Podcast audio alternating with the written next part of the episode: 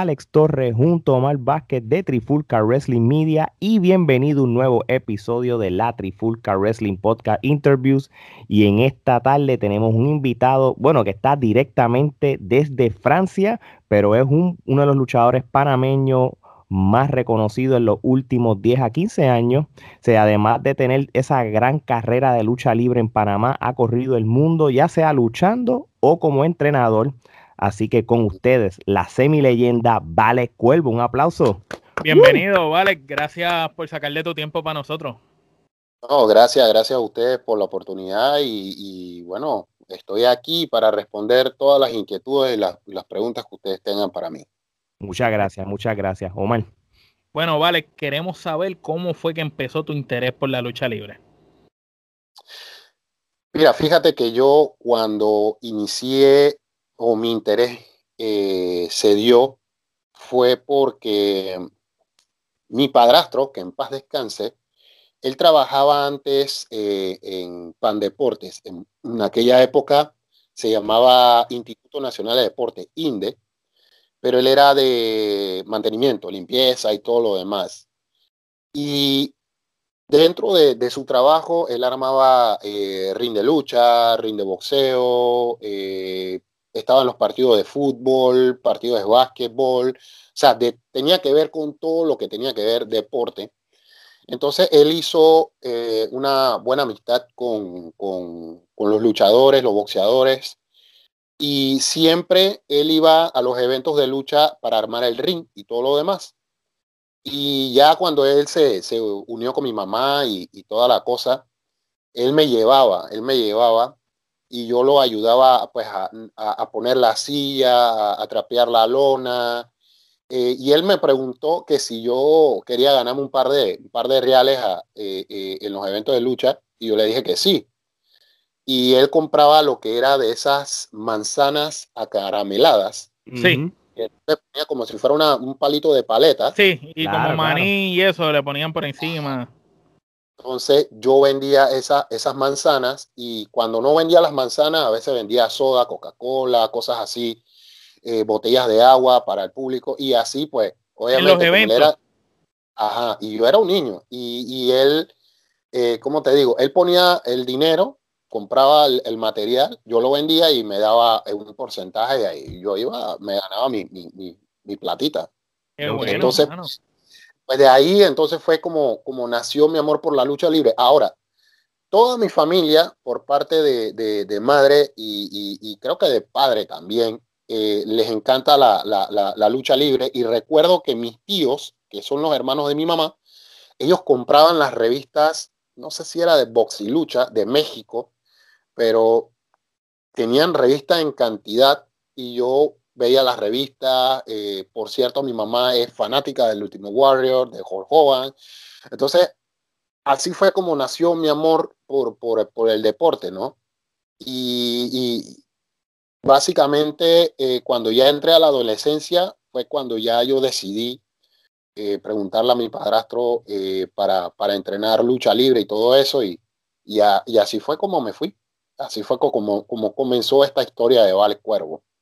Interesante. Fíjate, y entonces, eh, en, en, de lo que tú nos estás contando, ¿verdad? Como empieza tu interés a la lucha libre, porque ya tienes ese background de, de, que hasta fuiste, trabajaste indirectamente en, las carteleras, por decirlo así, este, a temprana edad, eh, ¿qué luchadores tú te, entonces te volviste fanático eh, eh, estando en esas carteleras, te imagino, de la lucha libre local, pero a la misma vez de la, si consumías lucha libre... Por las revistas y todo. De las revistas, ¿de quién te volviste fan? yo consumía, bueno, en Panamá cuando estaba en la época de los militares, había un canal que se llamaba, eh, que era Canal 8, no recuerdo las siglas, que era un canal, un canal americano y ahí transmitían las luchas de WWF en, ese, en esa época.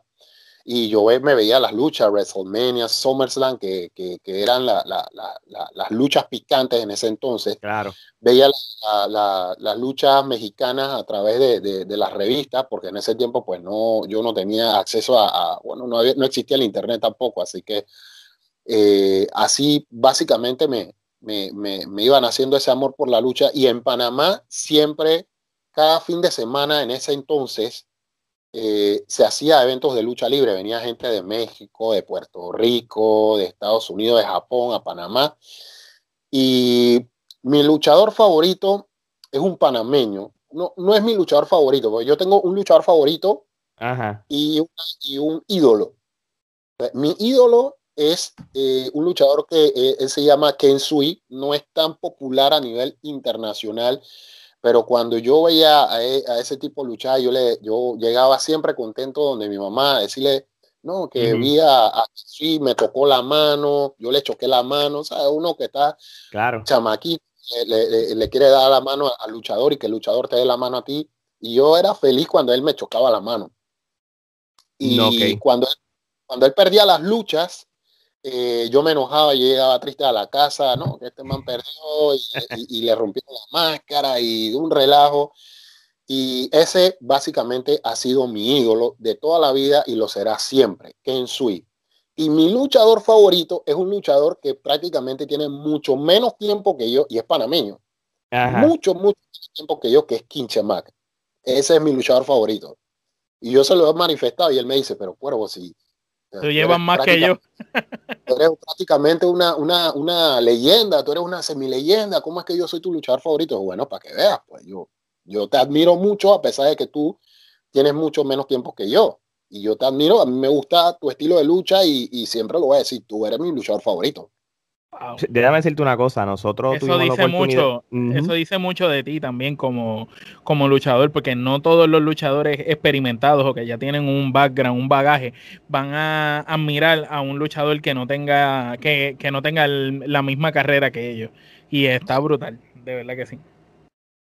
No, y, y, nosotros cuando hablamos con, con, con Chemac también él, siente el mismo respeto. Este, y, y, yo tengo que estar de acuerdo con Vale. O sea, yo he visto luchas de, de Chemac. Una, una vez aprendimos sobre la lucha libre en Panamá, que gracias a estas plataformas hemos aprendido que hay un mundo de lucha libre fuera de Estados Unidos, Puerto Rico, como nosotros somos, y, realmente muy, muy buen luchador. Todos ustedes son muy buenos luchadores y de verdad que algún día yo tengo que ir a Panamá a, consumir de esa lucha libre. Omar. Sí. Mira, entonces, ¿cuándo como tal tú decides volverte, ¿verdad? Parte de la industria de la lucha libre? Porque primero nos dijiste que desde pequeño ya te estaban inculcando, mira, gánate tus pesitos trabajando aquí, estabas en las carteleras de cierta manera u otra, ya tú estabas viendo, participando en las carteleras, ¿verdad? Como vendedor, pero estabas ahí presente, estabas viendo lucha libre. Entonces, cuando tú dices, ya yo no quiero trabajar vendiendo esto, yo me quiero empezar a entrenar lucha libre o volverme luchador? Ah, bueno, mira, yo antes de entrenar lucha libre, yo practicaba clavados. No sé si conocen ese deporte que es trampolín en la piscina. Sí, de la natación. En la piscina, en la piscina. La piscina olímpica, sí. En inglés creo que se dice diving. diving, usted lo ha dicho, sí. Eh, eh, yo practiqué como dos años clavados. Fue porque mi abuela me metió a clavados y, y era como para seguirle el paso a mi hermano mayor. Entonces, pues me gustaba, en lo personal sí me gustaba, pero no era algo como que me llenaba, como que eso era lo, mío. No era tu pasión. No, no realmente, pero sí me gustaba, me gustaba. Yo, igual yo conozco las reglas del, del clavado. Eh, mi clavadista favorito es Greg Luganis. El caballo, por cierto, eh, eh, ahí, el actor Jason Statham también era clavadista. Sí. Entonces, básicamente era, era eso y también jugué fútbol porque yo era, eh, me gustaba utilizar, eh, utilizar digo yo, eh, yo era portero, me gustaba la posición de, arquero, ¿no? era bueno, era bueno. jugué en varias liguitas así pequeñas, también empresariales y todo eso, pero tampoco era lo que, lo que me llenaba. Entonces, como les comenté hace un momento, yo hablé con mi padrastro y le dije, oye, mira, me gustaría ir eh, a entrenar lucha libre, pero, pero, a mí me gustaría entrenar lucha libre donde está Kensui, porque yo sé que existen varias compañías aquí en Panamá, pero yo quiero ir él Y él me mandó a la, a la escuela de Costalazos, Panamá, ya veis Costalazos, que ya pues desafortunadamente no existe, y, y, me mandó allá, me mandó allá y allá fue donde me recibió el profe Johnny González, que fue el que me, que me recibió. él era el, encargado del, gimnasio, pero nadie sabía que yo era eh, prácticamente familiar de, de, Benito, que, era el que trabajaba con ellos. Exacto. Y, cuando se enteraron que yo era familiar de ellos, que era hijastro de ellos, eh, eh, el trato cambió, pero para mal. Me, empezaron a dar más duro en los entrenamientos y todo lo demás. aquí, no, aquí no hay favoritismo, aquí no hay niño bonito, aquí vienes a entrenar como debe de ser. la pala no existe. No, no, no, no. igual me dieron, me dieron duro, igual. Pero, pero fue en, ese entonces, estoy, hablando de 1997, si no me equivoco, que fue que yo empecé a entrenar libre. Sí, sí, sí. No, ok. Fíjate, So, en el, en el caso tuyo, ¿verdad? Que tú, que esto lo vamos a hablar más tarde, que tú eres entrenador. So, tus primeros entrenamientos fueron fuertes, pero tú has hecho que tus entrenamientos sean fuertes esas primeras veces, según las leyendas y la, y las, y, y la gente que me ha dicho por ahí. Así que. están de vómitos y todo. Sí, sí, sí te, has desquitado ese. Lo que pasa es que, mira, eh, mis entrenamientos, mi primer día de entrenamiento eh, cuando yo llegué, yo me, ya lo había terminado y yo me fui a, bañar. O sea, yo fui a la ducha y todo, y en la ducha yo estaba así. Y a mí me dio mareo, me dio de todo. Nunca vomité, pero me dio de todo. Y yo en mi mente yo decía, yo no vengo más. no, más. no vengo más, esto no es para mí, yo no vengo más. Pero al día siguiente regresé, no sé por qué razón regresé, porque ya yo había decidido no volver, pero yo volví. Y hoy en día, pues aquí estamos, aquí estamos eh, eh, al pie del cañón. tomé la decisión de regresar al entrenamiento y yo recuerdo que mi primer entrenador, pero en física, porque a mí me agarraron en física prácticamente un mes y medio, sin enseñarme caídas, sin enseñarme nada de lucha libre, todo fue full física, hasta, la, hasta, la, hasta que el, el entrenador le dio la gana de decirme, bueno, te voy a enseñar a rodar porque ni siquiera las caídas todavía me Y fue, fue, fue, fue complicado porque yo decía, pero yo vengo aquí a entrenar lucha libre, pero me están dando física, física, física. ¿cuándo es que voy a entrenar lucha libre? Eh, pero lo tomé con calma, no, no me aceleré, no me aceleré porque yo lo pensé, digo, si me están entrenando en, en acondicionamiento físico, me quiere decir que... Vas a durar más en la estamina. Exacto, no, no, no estoy listo, no estoy listo para, para, para entrenar todavía la, la lucha libre. Pero bueno, me quedé callado y aguanté lo mío callado. Hiciste, hiciste tu trabajo, que era ir a entrenar hasta, hasta que ellos te dijeran, ahora vamos al próximo paso. Sí, entonces, eh, ya después, yo tenía, cuando yo entré, habían como cinco o seis eh, eh, estudiantes eh, estudiantes más, eh, pero ellos estaban ya muy, muy, muy adelantados. Y básicamente, en, a medida que iba pasando los entrenamientos, a medida que pasando los entrenamientos, yo iba agarrando, yo iba absorbiendo todos los entrenamientos que tenía. Y al día siguiente, exacto, entonces, entre más difícil se ponía el entrenamiento para mí, como que yo quería más, yo, yo, yo decía, quiero más quiero más, quiero más entrenamiento, que los mismos profesores me tenían que, echar de, del gimnasio porque, oye, vete a descansar, mañana vienes, que no sé qué, yo quería seguir. Pero ellos tenían una ley que cuando los luchadores profesionales llegaban, los estudiantes se tenían que ir. Y eso era algo que... Sí, para proteger el negocio. Exacto. Entonces, yo, yo me iba. O sea, me entrenaban una hora, una hora y media, y ya después me, me mandaban para mi casa. No, ok. Oye, y entonces ya nos has mencionado tus primeros entrenamientos, todo. Y me imagino que un tiempo después tuviste lo que llamamos la primera lucha que tuviste en tu vida. So, ¿Qué recuerdas de esa primera vez que luchaste? Ese tu debut en el ring, esa primera vez que saliste de la cortina y tuviste tu primera lucha. Ah, yo, la verdad es que sí me acuerdo muy bien, pero mi debut fue el 11 de agosto de 1999. Pero el debut tenía que ser antes, dos eventos antes. Pero que resulta, cada vez que yo iba, eh, eh, iba, iba, iba a debutar, se cancelaba por X o Y motivo.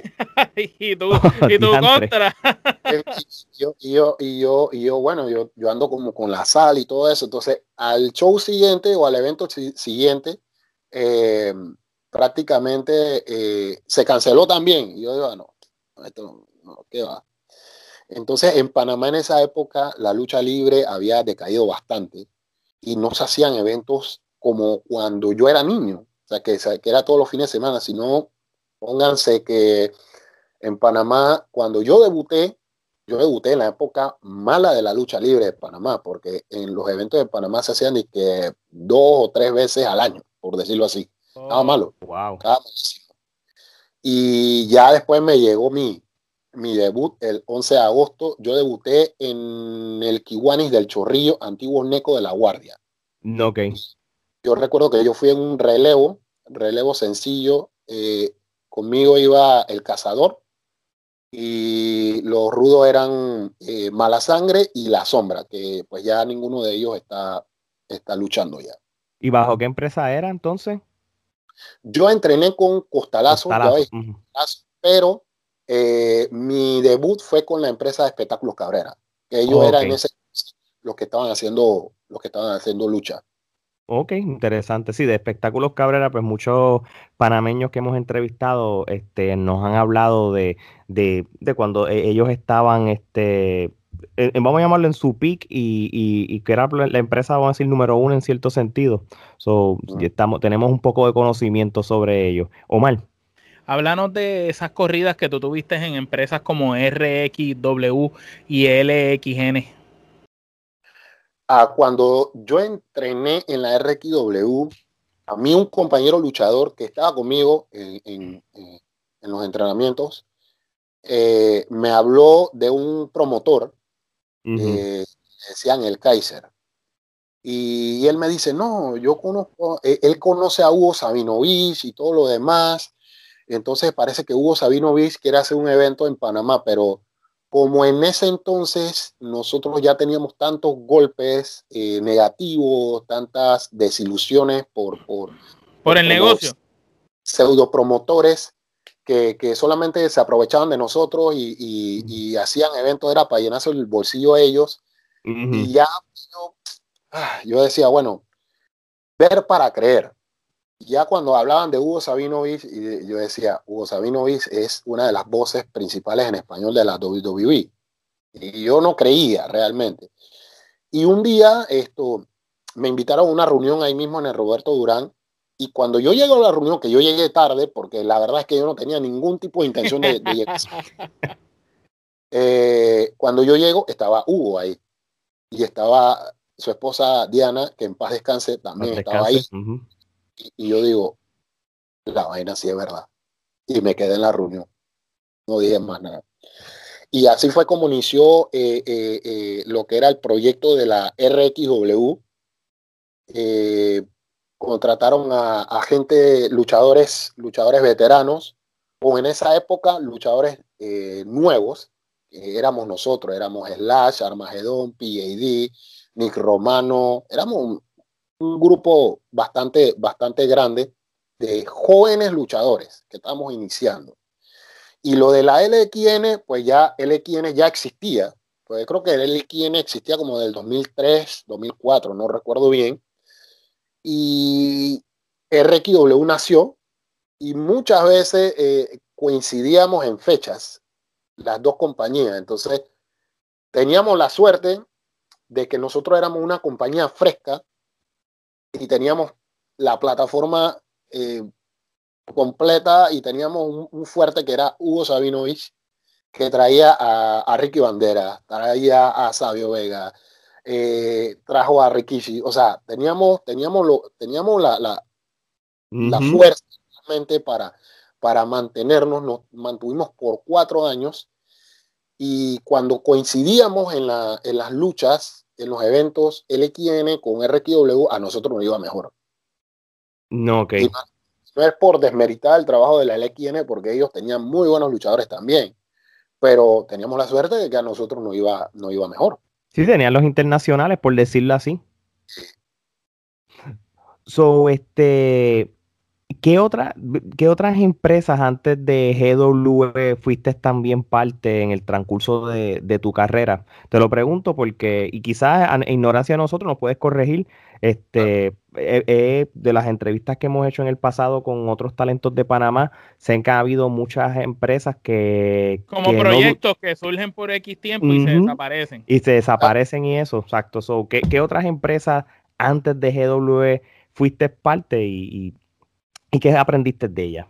Ah, yo, yo estuve en casi todas las promociones en Panamá. Yo estuve en Cabrera, que fue la con la que debuté, RXW, LXN, Super Luchas Panamá. Eh, también estuve en la compañía Espectáculos Promociones Panamá, que era el, el dueño, el promotor era el, el papá de Dali la Caribeña. No, ok. Y, y, el señor me contrató y todo lo demás.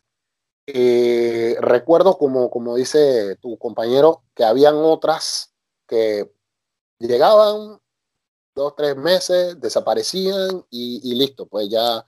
Pero las que siempre se han mantenido eh, full, full son, eh, fueron el XN, RQW en esa época, Super Luchas Panamá también se mantuvo.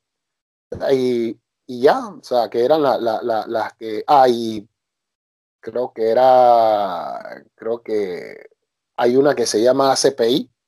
Eh, también luché ahí, pero, pero nada más tuve como dos veces y ya. No, ok. So, digo, esta, esta pregunta no la tengo en el rundown de las preguntas, pero solamente curiosidad y no tienes que dar detalles si no deseas ahora mismo en la actualidad, ¿cuántas empresas de lucha libre quedan ahora mismo en Panamá? Sé que está la GW porque es la que están súper activos en las redes y tienen eventos, pero a estas alturas, porque con tantas compañías que habían, ¿qué es lo que queda ahora mismo de lucha libre en Panamá? Eh, creo que ahorita mismo, pues, como están por el tema de la pandemia. Correcto, sí, sí. Eh, Pascual es, es, como que ha sido como más, más chispa y se ha movido, ha sabido moverse. Eh, está Super Luchas, todavía ah, existe. Eh, ACPI todavía existe. Eh, aparte de GW, Super Luchas, ACPI y Cabrera. Ya. Y ah, y oh. la corporación, y la corporación también. Ok, ok. Que me imagino que, que, que, que, un día que se normalice entonces todo con lo de la pandemia y todas esas cosas, quizás estas empresas pues volverían otra vez a hacer ruido como, exacto, como dicen. Yo espero, que sí, porque honestamente, pues los compañeros eh, quieren, quieren, quieren lucha, quieren luchar y, obviamente, pues por X o Y motivo, ellos no pertenecen a la GW, que es la única que está haciendo eventos, pero eh, cada quien pues ha sido eh, leal a su compañía. Y simplemente están esperando esperando que, el semáforo cambie de rojo a verde para que empiecen a arrancar con, como se debe. Eso es así. Omar. Cuéntanos entonces ahora cómo llegaste a la GW y qué hace la GW distinta a todas las demás empresas de Panamá, porque hemos recibido mucho feedback de muchos de los muchachos que hemos entrevistado de Panamá que, que nos cuentan, ¿verdad? Que la GW es un poco diferente en su estructura y en su manera de trabajar que las demás empresas. ¿Cómo yo llegué a la, a la GW? Bueno, eh, yo estaba ya prácticamente, como quien dice, a finales de, de, de, la LXN, en el sentido de que LXN había hecho un evento de lucha eh, en la arena Roberto Durán. Eh, el evento pasó y todo lo demás. Y yo recuerdo que Pascual me, me escribió y me dijo, quiero, quiero reunirme contigo. Y yo, bueno, ok, vamos a reunirnos. Pues. Y él me estaba hablando de, de, que él tenía un proyecto para, para, hacer lucha libre. Y yo le dije, mira, yo la verdad no estoy interesado en lucharle a nadie. Estoy totalmente decepcionado de muchas cosas que, irregularidades que están pasando aquí en Panamá. La gente a mí me tilda de que yo, pues yo soy, yo hablo mucho y todo lo demás. No es que yo hable mucho, sino que yo soy una persona que cuando algo no me gusta, yo lo digo. Y es no, no, no, no, te, no temes a callarte la boca por cosas que te disgustan. Me, me he buscado muchos eh, encontrones con, con, compañeros luchadores por este tipo de, de, por mi forma de ser o ver las cosas. Y yo le digo a Pascual, yo no quiero saber de esto. Yo no quiero saber de esto. Yo, la verdad, yo me voy a dedicar a buscarme un trabajo, ahorrar mi dinero y, eh, tratar de, salir de, Panamá para poder lograr eso y ya, pues, ya retirarme, pues, por decirlo así, porque la verdad, la lucha libre aquí en Panamá, pues, ya no da, ya no da para más. Y Pascual dio y dio y dio y me ofreció y me dijo, yo, ok, vamos al lugar donde tú tienes el, el, local, pues. Cuando llegamos, a un estacionamiento, y yo, ¿qué hacemos en un estacionamiento? Y, él me dice, aquí, aquí va a ser el evento de lucha. Y yo me quedé así. Yo miré, en un estacionamiento. Y luego él me muestra un cartón con el logo y yo miro al cartón y decía GW. Y me quedé así, GW. Y yo miro. Y era un estacionamiento de primera instancia. y nos bajamos el carro y entramos a, lo que hoy es el camerino, la oficina, todo eso estaba, eh, eh, eh, eso estaba patas para arriba, no tenía luz, todo, o sea, no, no había baldosa, no, o sea, no había agua, no había nada. Y yo digo, ¿y esto qué es aquí? No, esto va a ser camerino. yo, tiene que meterle la mano a esto aquí. y así fue, y así fue. Le metió la mano y, eh, eh, en esa transición hicimos crecer primero el camerino. Empezaron a llegar las cuerdas y todo lo demás, material y todo, y nos que, entrábamos, llegamos a las 7 de la mañana y salíamos hasta las 3 de la mañana, nos quedábamos ahí eh, trabajando dentro del local para, para darle vida, ¿no? Irlo acondicionando. exactamente. Entonces fue cuando, cuando él me mostró un esquema eh, de cómo iba a ser lo que era el, el, el, set en sí. Me gustó lo que vi. Dijo, vamos a darle, pues, vamos a trabajar. Eh, nunca firmamos un contrato realmente, pero Pascual, pues me dijo esto, vamos a hacer esto, vamos a hacer lo otro y vamos a trabajar juntos, pues vamos a trabajar juntos y, ya a ver qué sucede. Y así fue como, como entré. prácticamente, en, cierto sentido, eh, e, el génesis de GW y lo, cuando se fue formando lo que le llaman el GW Arena, pero eh, tú fuiste parte de, ese proceso de la, de, la, esencial de, la creación de lo que se conoce ahora como el, el GW Arena entonces. Sí, eh, antes no se llamaba GW Arena, ahora le, le tiene sí, ahora, sí, sí. Yo le había puesto GW Center. Sí, sí, sí, GW Center se lo había puesto yo. Sí. Entonces, eh, la gente lo conocía así, GW Center y todo. Para mí, siempre va a ser GW Center. Bueno, que sí, sí, no, claro. Y, y, tiene sentido que se llame Center por, por, por el, el, tipo de. Porque es un, y, y, es un centro también de entrenamiento. arena se ve como pero de igual manera, de, igual manera. Este, y, una pregunta, y una pregunta antes de que Ale siga, este Cuervo. Una vez ya ustedes logran acondicionar todo el GW Center y ya empieza a haber agua, empiezan esos camerinos a de verdad parecer camerinos, la oficina parece la oficina, ya el estacionamiento parece realmente una arena de lucha libre, está ese cuadrilátero cuando por fin se da esa primera cartelera de la GW y tú sales y ves todo ese set, ¿cómo tú te sentiste? Porque tú fuiste, como mencionó Alex hace un momento, parte esencial de la construcción y de que se pudiera crear esa idea que quizás Pascual tenía en la cabeza. No, la verdad que fue, fue bonito porque habían casi 400 y tantas personas, creo que habían. Eh, la escenografía prácticamente pues la armamos entre, entre varios ahí las luces y todo lo demás. Eh, una cosa que, que, la gente no sabe era que, aparte de yo ser luchador de GW y ser profesor de GW, yo me dedicaba a, al mantenimiento y me dedicaba a producción.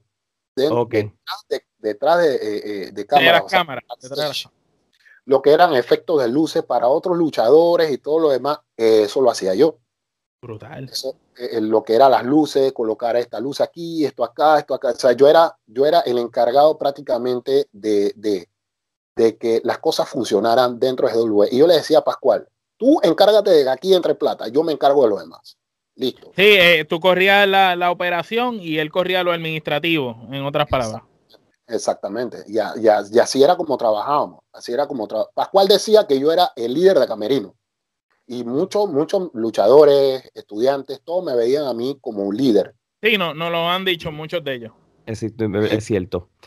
Muy interesante esa historia, de verdad. No, no, no contábamos que, esta historia la, íbamos a tener en el, programa, pero gracias por, por contarnos esa gran anécdota sobre el génesis de la GWE en, en, cierto sentido. Oye, volviendo entonces a, a, a, ti, Cuervo, como, como luchador, sé que has tenido varios campeonatos en distintas empresas, ¿verdad? Pero siempre debe ser especial esa primera vez que tú ganas un título, ¿verdad?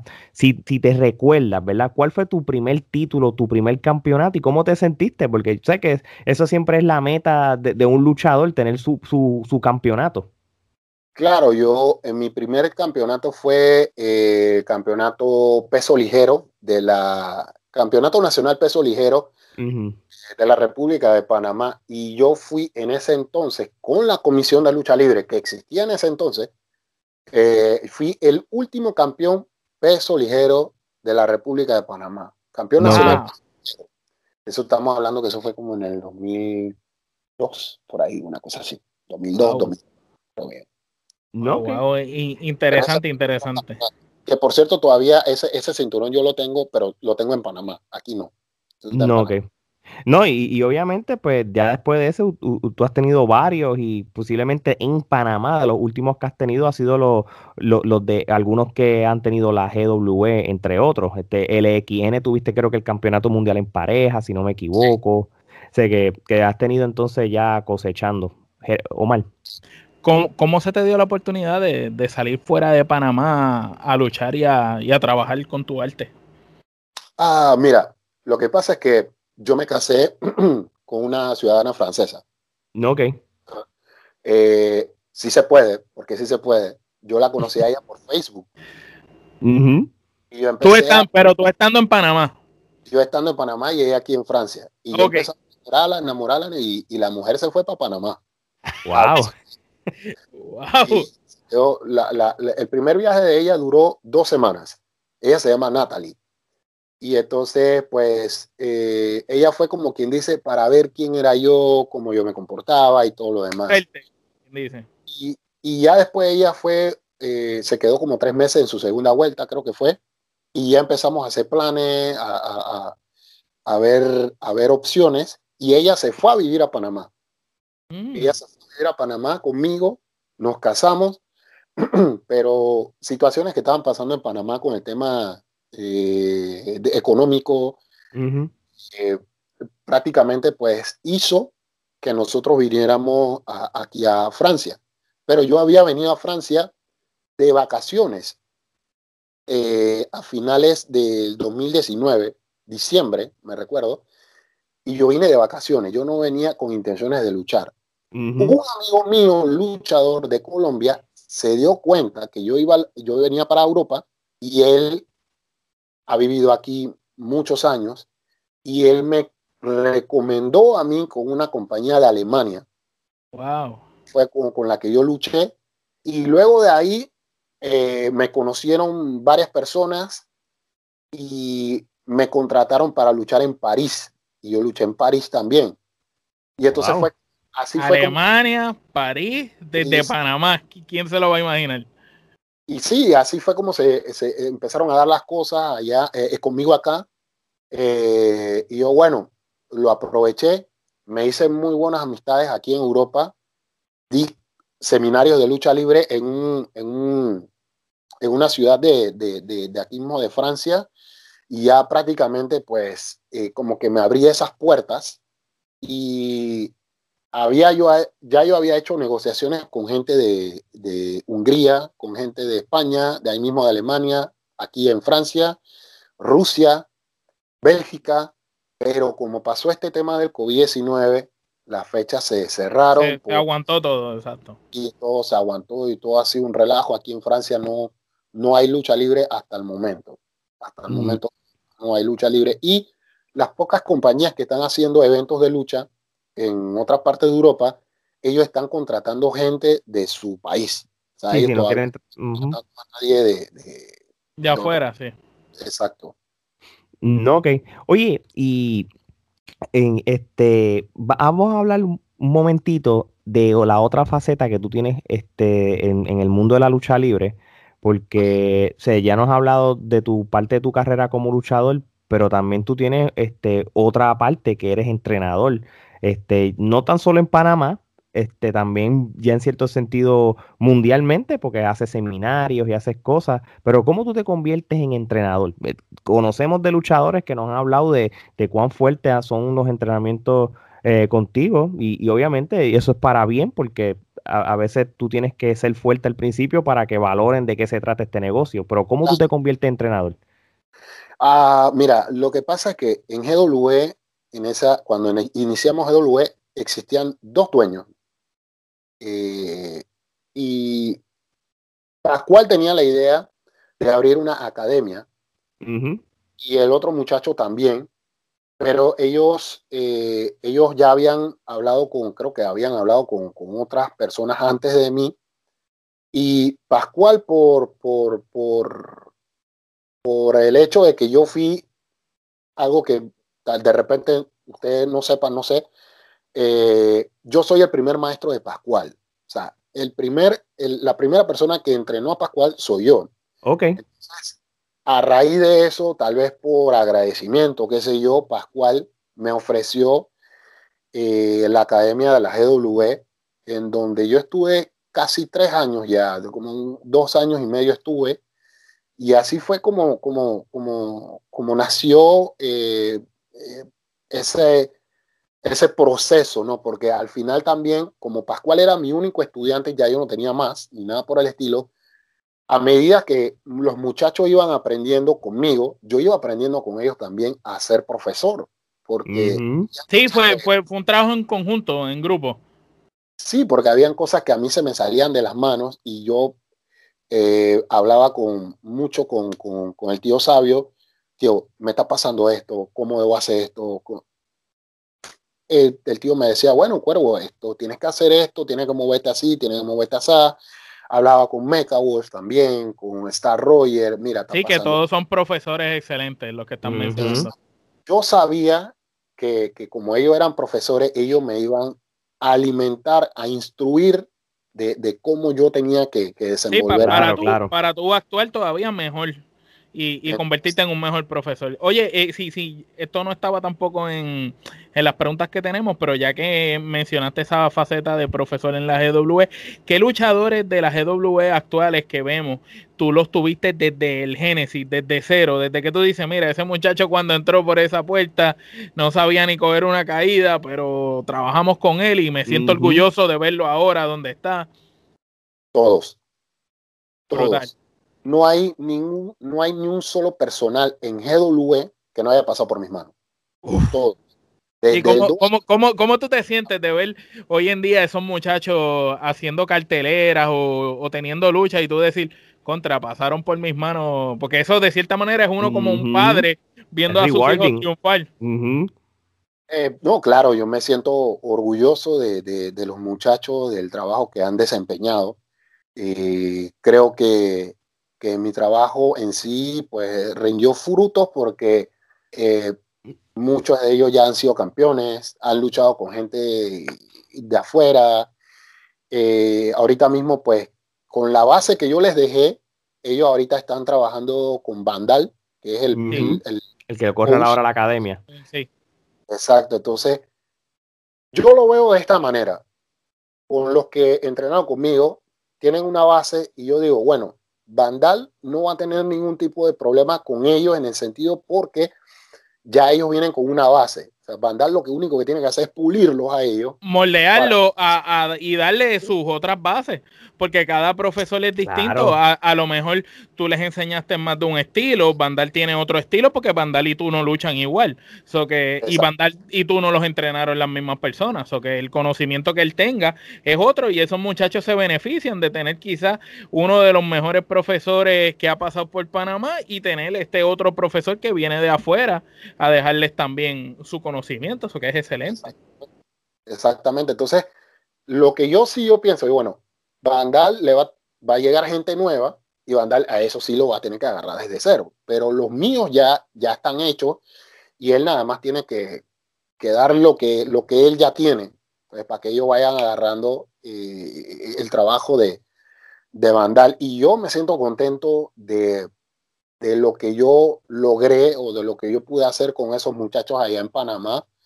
Eh, como les digo, todos tuvieron, todos pasaron por mis manos, tanto eh, luchadores como estudiantes, porque en la medida que yo iba dando la clase, los luchadores venían y se metían a recibir clases conmigo. Entonces, yo, bueno, vamos a hacer, le voy a dar clase a todo el mundo aquí y ya listo, pues.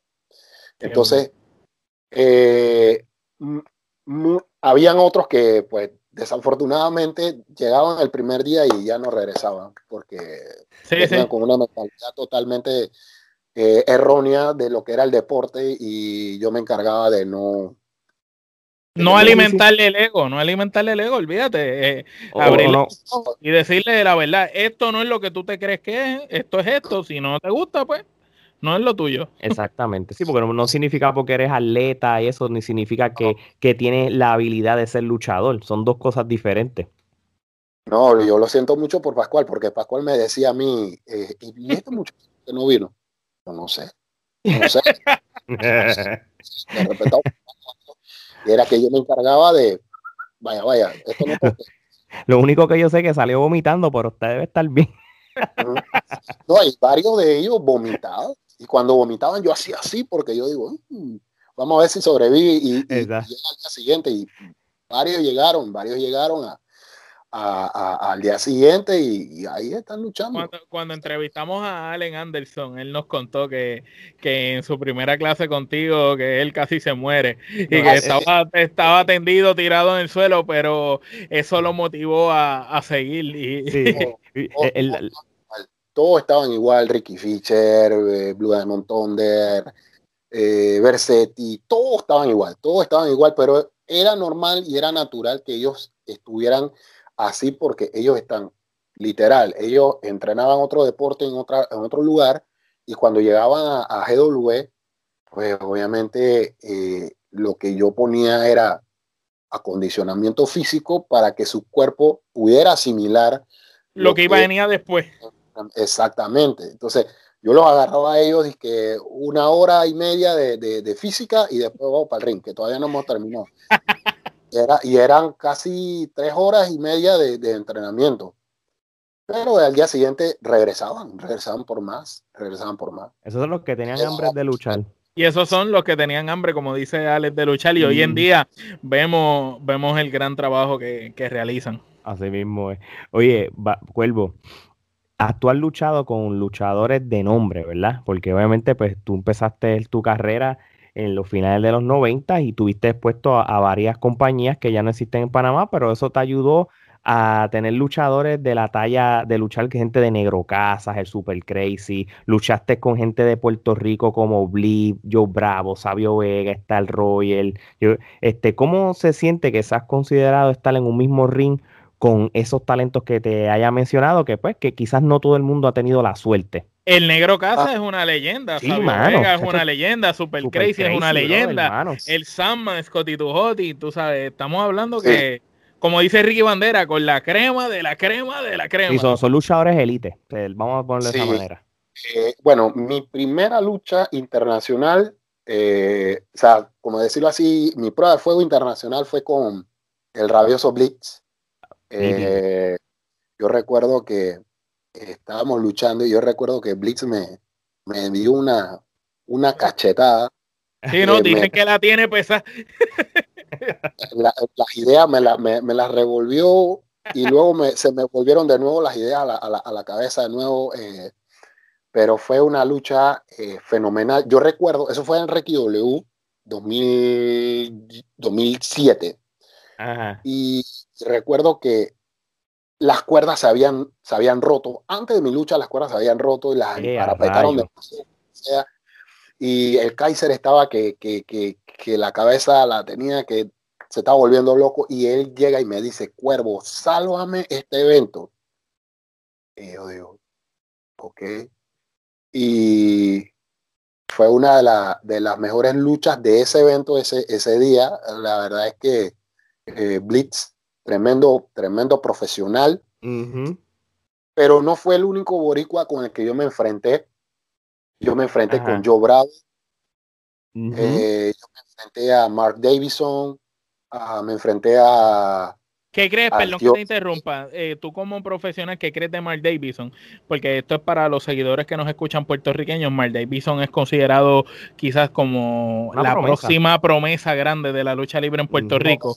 Entonces tú viniendo de ser un, profesor experimentado, ¿qué, tú piensas del muchacho? ¿Cómo tú lo viste? ¿Crees, ¿Qué tú crees de su futuro? Ah, no, es un, futuro grande. Eh, lo que yo sí he visto, y, yo lo sigo a él, eh, de vez en cuando, pues a veces conversamos.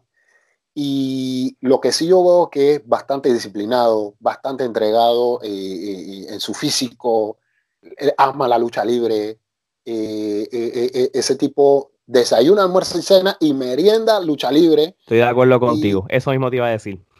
Y yo creo que, yo creo que, que al paso que él va, él puede llegar a ser una de las, de las promesas grandes que tiene Puerto Rico, porque yo he tenido la suerte y la bendición de que yo me he enfrentado a leyendas de Puerto Rico, gente de, ya de mi nivel, en no, no, digo mi nivel, sino de mi, de mi de tu generación, generación se puede decir. Y gente ya eh, nueva, ¿me entiendes? Entonces, he tenido esa suerte que ha sido Mark Davison, Star Roger, Mecha Wolf, Víctor el Dragón Jr., Joe Bravo, Sabio Vega, Blitz, o sea. Sí, no, ahí, Blitz, Star Roger, Mecha Wolf son, son casi. Eh, Mecha Wolf es un poco más, más joven que tú, los demás son más contemporáneos contigo, este, pero tienes a Sabio Vega, que es leyenda, Super Crazy, el Negro Casa. Eso es. Claro que sí. No, y de Sabio Vega yo he aprendido mucho y el señor para mí es una, una enciclopedia humana y yo siempre voy a, cualquier duda que yo tengo, siempre le escribo al, hombre allá. Es una máquina desde el primer personaje que hizo de TNT, eh, Sabio Vega. Desde que era TNT, Sabio Vega es una bestia. Exacto. Omar. Mira, cuéntanos este, vamos a ver cómo te hacemos esta pregunta. Mira, esta pregunta, eh, hay varias personas en diferentes partes de Latinoamérica que tienen el nombre de cuervo. Tenemos el cuervo de Puerto Rico, en México está Dar Cuervo, estás tú de Panamá como Vale Cuervo. ¿Qué tú piensas sobre los diferentes ¿verdad? cuervos que hay en diferentes partes de, Latinoamérica? Porque también hay en Colombia y en otros lugares sobre el nombre y sobre esta variedad. Y te preguntamos porque también vimos como un piquecito que hubo entre tú y el cuervo de, México, el Dar Cuervo. Así que, ¿qué nos puedes contar acerca de eso? Ah, bueno, la verdad es que eh, esto es algo que, se sabía cuando, cuando yo ya yo tenía mis mi dos, tres años de ser luchador, yo, sabía que, yo sabía que existía un cuervo en México, que creo que fue en Latinoamérica, creo que fue el primero eh, eh, de todos los que somos latinos, el primer luchador que salió con ese nombre y yo creo que yo soy el segundo con ese nombre. Según mi perspectiva, yo creo también que el de México va primero, tú eres el segundo, porque el de Colombia es bien reciente y el de Puerto Rico pues tiene sus añitos, pero no es como que tiene los años que ustedes tienen ya. El tercero sería como el de Ecuador, pero él ya no está luchando ya. Exacto. Entonces, cuando yo, o sea, yo decidí ponerme Vale Cuervo porque yo decía, eh, ya hay demasiados luchadores con, con ese nombre Cuervo y mi nombre real de Vale Cuervo, o sea, mi nombre Vale Cuervo me lo puso fue Karma, eh, eh, un luchador de Panamá, un compañero mío de Panamá, porque para esa época había, eh, estaba recién empezando lo que era el Facebook y yo no tenía Facebook, tenía Facebook, yo ni siquiera tenía computadora en mi casa. Entonces él me dice, oye Cuervo, esto, ¿tú por qué no, no, no creas una cuenta de Facebook, que no sé qué? Y, ¿Quieres que te la haga? Y yo, bueno, la puede. Me hizo la cuenta. Entonces yo le había dado mi correo electrónico, que el correo yo lo tenía como Valek28, que era mi primer correo, valek28 Pero ¿qué resulta? El, el yo le había agregado la C por error. Porque ah, realmente fue, por error, no fue pensado. No, fue, es eh, solamente con la K. Vale con K, sin la C. Entonces yo por error le puse la C. Y Karma me creó el, el, el, mi primer Facebook que decía Vale Cuervo. Y así fue como, como con lo que me quedé. Él fue que prácticamente pues, me dio el, me puso mi primer, mi, mi nombre de luchador y mi nombre de, de correo electrónico y él lo unió. Pero tú, sabes, pero tú sabes una cosa, no es que tu nombre es el cuervo, es que es, es Vales Cuervo, que en cierto sentido, aunque tiene el cuervo. Un nombre eh, con apellido. Es exacto, no, no es, se hace diferente. Y déjame decirle algo, Vale, este, que, y esto lo habíamos comentado, no sé si en otra entrevista, este, pueden haber diferentes eh, luchadores que tienen lo del nombre de cuervo, pero por alguna razón, y esto es algo bueno, todos son diferentes. No es que todo, no es que todo el mundo, obviamente está la esencia de, la pintura. porque, obviamente si nos vamos de atrás al tiempo con la, con el Crow, como la película, si nos vamos con eh, cuando Sting hace su personaje de The Crow en cierto sentido, pues, pues está la esencia. Pero en general, ninguno se parece a nadie. Todos tienen su identidad, su estilo y todo. Y eso a mí me gusta. Si tú, tú, como yo digo de manera relando, pueden hacer un Royal Rumble con todos los cuervos todos van a traer elementos diferentes. Sí. hasta los uniformes, en la ropa. El cuerpo de Puerto Rico no se pinta a veces y cuando se pinta lo que se pinta es la mitad de la cara. El atuendo es diferente, la truza es corta, sí, todos, todos Creo que el de Colombia usa como una especie como de careta. No, es una máscara. todos tenemos un estilo diferente porque el de México, su esencia es como un estilo como vampírico. sí. sí.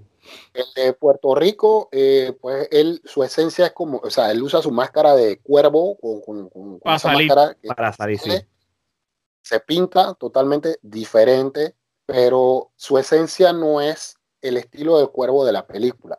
Claro. El mío sí.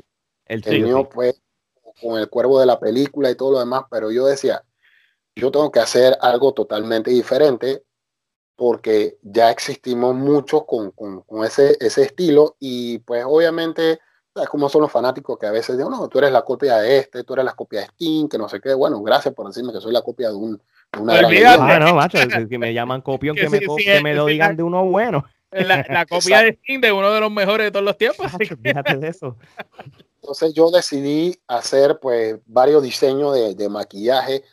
Mm. Hubieron compañeros en Panamá como que no le agradó la idea porque ellos decían, estás perdiendo la esencia de lo que es el cuervo de la película. Y yo decía, pero es que yo no me quiero parecer al cuervo de la película.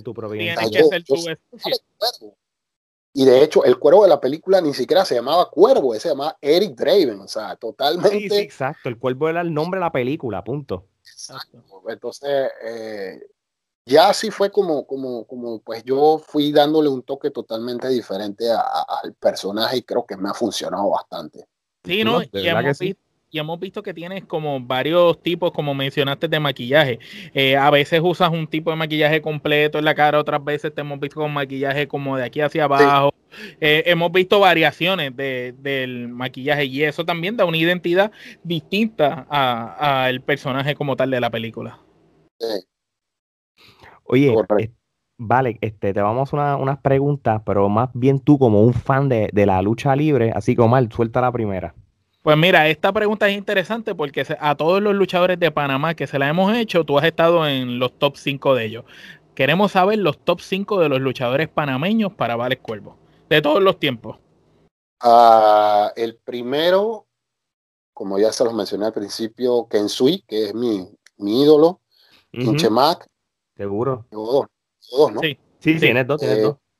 Chemac, eh, creo que está también eh, Redmaster.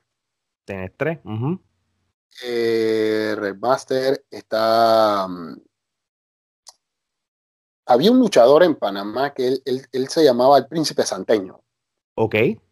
Es super volador. El varón yo creo que ya hice los cinco ahí.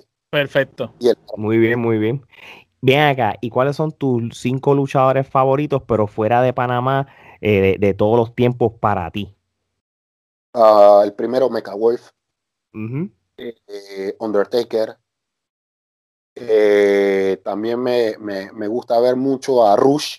Me gusta ver mucho a Rush. Mil máscaras. Brutal. Me encanta ver máscaras y también a Rey Misterio. Perfecto, me gusta tu lista, me gusta tu lista. Omar. Eh, ¿Cuál sería tu Dream Match o lucha de ensueño? Si tienes más de una, pues dinos las que te gustaría. Mi Dream Match. Bueno, el Dream Match que yo quería, porque yo quería eh, un, una lucha de Last Man Standing con, con, este muchacho, pero él pues ya no, no está luchando, que era PJD, eh, para Jack Daniel. Sí, eh, nosotros básicamente crecimos juntos en la misma escuela, pero, o sea, yo, yo lo debuté a él, yo lo debuté a él. Ok. Yo le digo como tres años, tres, cuatro años a él de, de, de adelanto. Y yo siempre, como tenemos más o menos el mismo estilo de lucha, tenemos la misma escuela y yo, yo digo, uh -huh. ser un excelente mano a mano. Bueno, se dedicó a, a, la televisión y todo lo demás y pues ya no está luchando ni nada por el estilo. Pero ese era el Dream Match que yo quería. Pero ahora, eh, también yo quería un Dream Match con Nicho el Millonario, con Psicosis. No, ok. Ah, brutal. No, se, no se dio para mí Psicosis. Ay, tenía que haberlo metido en ese, en el top 5 ese. No, no, pues mételo también, eso no importa. Ahí está metido dicho millonario. Pero honestamente, yo quisiera un Dream Match con Penta de Cero Miedo. Wow, sería tremenda lucha. Ojalá se dé. Esa sí que me gusta. Esa sí me llama la atención. Con el coach nuevo de la GW, con Vandal. Con Vandal. No, te, no, te, no te llegaste a enfrentar con Vandal. No, no, porque cuando ya él llegó a Panamá, ya yo estaba aquí en Francia. Tú sabes sí que me gusta Vamos, vamos, vamos, a regalarle el booking a Pascual. Mira, esto es la historia del coach que se va y lo reemplazaron con otro coach y el coach viene a reclamar lo que es suyo. Pascual, pásanos la factura, te regalamos el booking. muy bien, muy bien.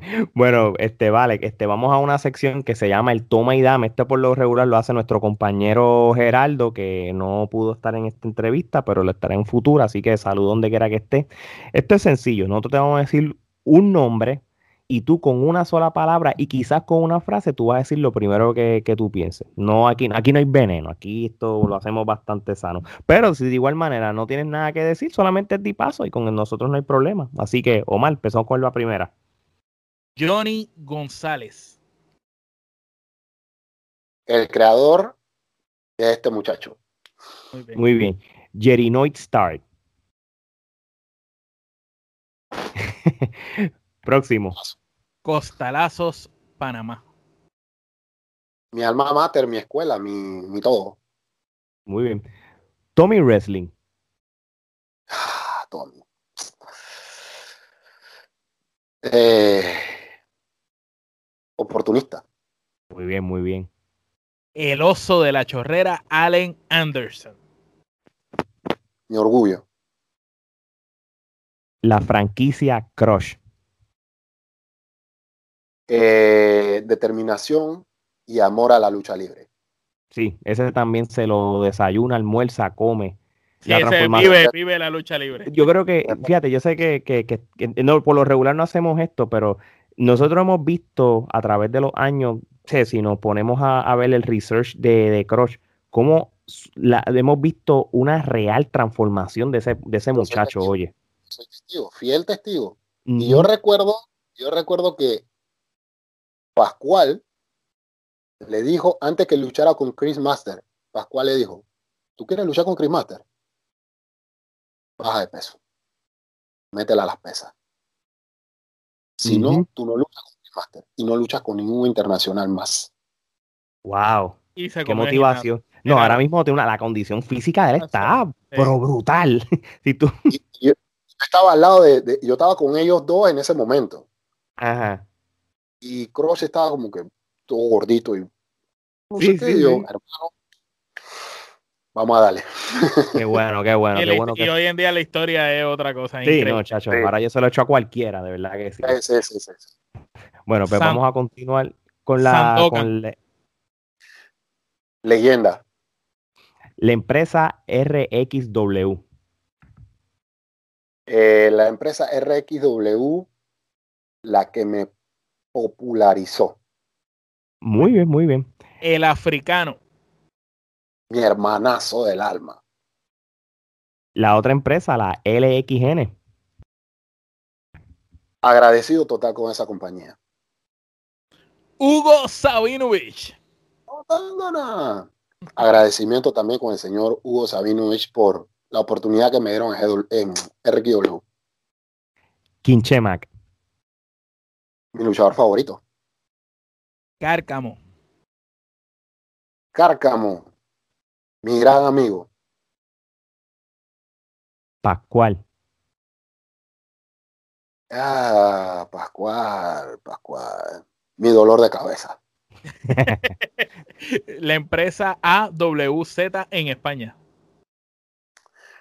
Ah, una gran oportunidad para poder crecer internacionalmente.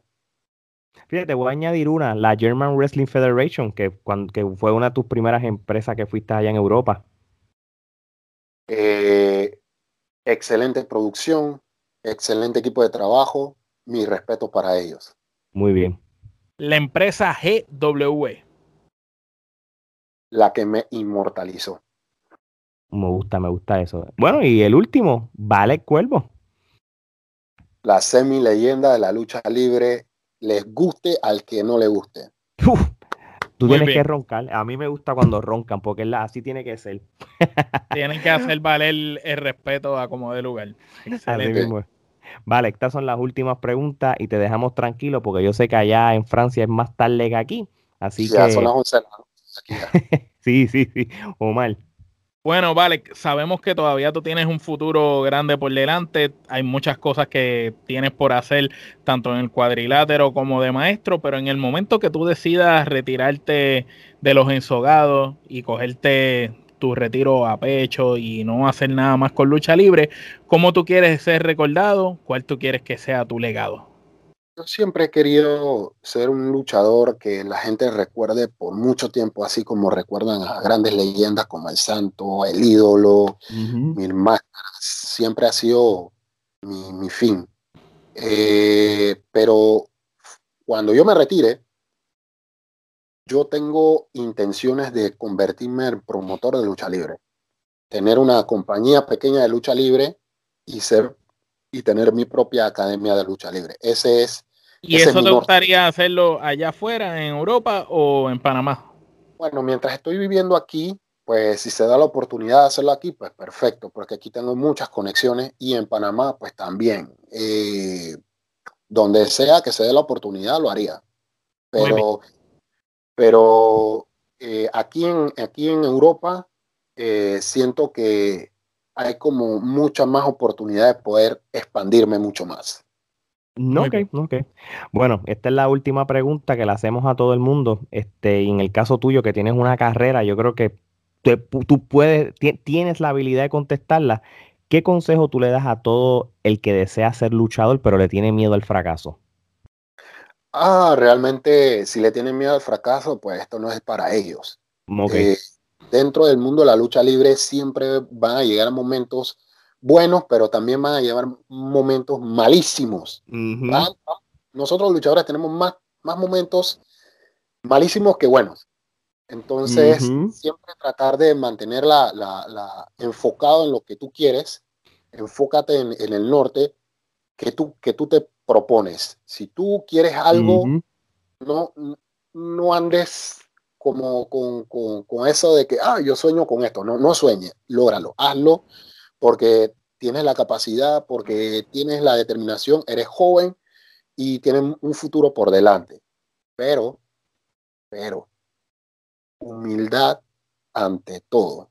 Sin la humildad, te cierras las puertas. Si tienes humildad, vas a tener los brazos abiertos en todas partes. Pero si no la tienes, olvídate de esto. Humildad. Súper buen consejo, de verdad que sí. Omar.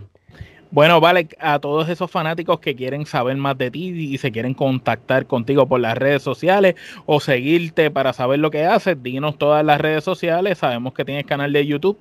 Estarán como quiera las redes en, los links abajo de esta entrevista y aquí al lado van a aparecer en pantalla ahora mismo, pero dinos todas tus redes sociales. En Facebook me pueden conseguir como Vale Cuervo.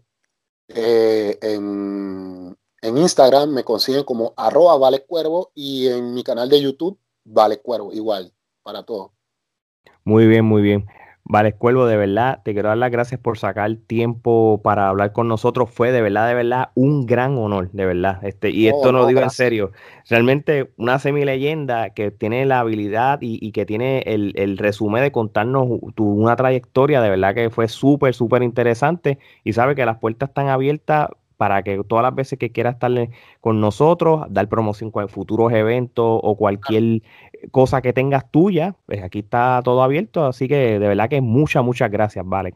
Pues gracias a ustedes por la oportunidad que, me dieron, me siento agradecido y privilegiado de, poder compartir con ustedes, eh, ya que pues eh, mis fuertes combates han sido con boricua, con puertorriqueños y y yo he aprendido mucho de, los puertorriqueños en, mi carrera. Y pues gracias, gracias por la oportunidad que ustedes me brindaron. Me quedé corto, pero cuando gusten, hacemos una, una un segundo round. Seguro que sí. Ah, pues ya, lo saben, Seguro, eso está, eso está ya. Eso ya va, la segunda parte, pues eso va. Así que, oye, como quiera, un último mensaje final a todos los que nos escuchan en más de 20 países latinoamericanos de parte de Vales Cuervo a tu estilo. Bueno, un saludo a toda la gente que está viendo Trifulca, Trifulca Wrestling. Pues esto, sigan a estos muchachos que están haciendo un trabajo excelente por, la lucha libre, no solamente en Puerto Rico, sino a nivel internacional, porque los muchachos pues están abriendo esas fronteras para que, para que la lucha libre a nivel mundial de Latinoamérica se, vea a nivel mundial. Así que pues queda, queda ya de parte del público seguirlo y echarle ganas. Muchas gracias por la oportunidad, de verdad. No, no, gracias, a, ti. Así que ya saben, gente, síganos en las redes sociales, todas las redes sociales como Trifulca Wrestling Media, Facebook, Instagram, Twitter, TikTok y también suscríbanse en nuestro canal de YouTube de la Trifulca Wrestling Media, como también vayan a las redes sociales de Vales Cuervo. Es el único que hay. Tú escribes Vales Cuervo, no hay ningún otro. Es el único. Así que síganlo. y te sale también. te sale. Y el canal de YouTube también buen contenido. de YouTube está brutal. Ahorita estaba viendo y tiene videos para mensajes para muchachos que quieren ser nuevos talentos, hace biografías de luchadores, cuenta anécdotas de sus luchas, también hay algunas de sus luchas, así que vayan al canal de YouTube del Cuervo. Y, gratis, Y de gratis. Y el cuervo de, del cuervo de México, vale, el cuervo está para ti, así que no, no te olvides. eso, e, e, eso, eso está cocinadito, papá que tú veas. Bueno, pues de parte de Vales Cuervo, Omar y Alex, esto es hasta la próxima.